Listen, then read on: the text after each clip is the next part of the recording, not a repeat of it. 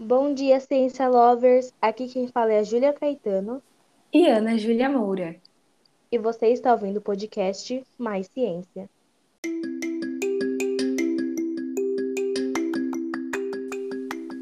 Oi, Ju, bom dia, tudo bem? Oi, bom dia, Ana. Tudo sim, e você? Tudo ótimo. Bom, hoje nós preparamos um tema muito legal para vocês, nossos queridos ouvintes. É verdade, Ana. Como vocês já viram no título, vamos dar continuidade ao episódio anterior sobre propriedades da matéria. E para isso, chamamos duas cientistas maravilhosas para falarmos sobre.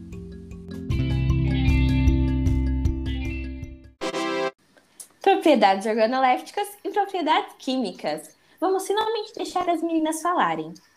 Oi, Ciência Lovers!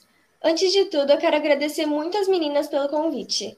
Mas agora me apresentando, o meu nome é Letícia Martins Daltro e eu trabalho na Universidade de Oxford.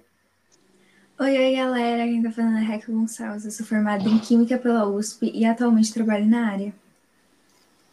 Bom, nossa entrevista é Girl Power hoje. Temos quatro meninas no podcast, né? Pois é. mesmo. Bom, gente, sem mais vamos começar. Meninas, como vocês vieram falar sobre propriedades organolépticas, vocês poderiam dar uma definição sobre o que é isso? Claro, Ana. São características de uma substância que podem ser percebidas com nossos sentidos: o tato, olfato, paladar, visão e audição. Como ela está relacionada com os nossos sentidos, ajuda bastante a perceber, por exemplo, a mudança de cor em um alimento que nos faria mal. E assim, meninas, antes de ouvir o podcast, eu estive estudando um pouco sobre esse assunto. E eu li que é muito importante nós sentirmos e vermos a cor, brilho, transparência, textura, odor e sabor.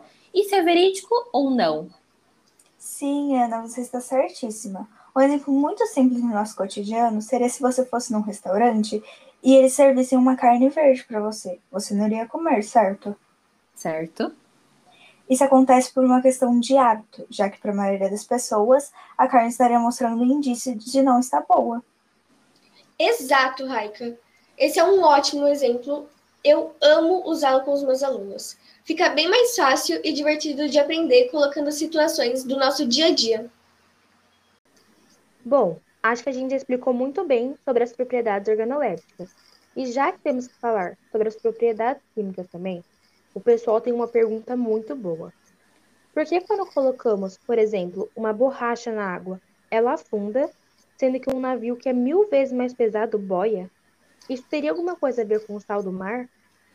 Essa pergunta é mais comum do que parece.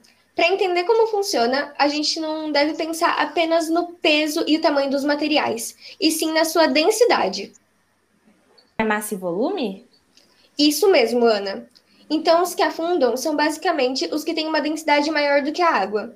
E respondendo à sua pergunta inicial, Ju, o navio é feito de uma forma em que um bom espaço em seu interior tenha ar. Já a borracha absorve a água e tem uma densidade bem maior, fazendo com que ela afunde. Sobre sal, que você perguntou, Ju, é porque a densidade da água salgada é bem maior do que a doce. Isso já é o suficiente para uma pessoa, não necessariamente um navio, sinta diferença. Bom, gente, muito obrigada por essa explicação. É, eu acho que já respondendo todas as dúvidas. Obrigada pela participação, Letícia Raica. Foi um prazer imenso receber vocês aqui. O prazer, O prazer foi foi nosso. nosso.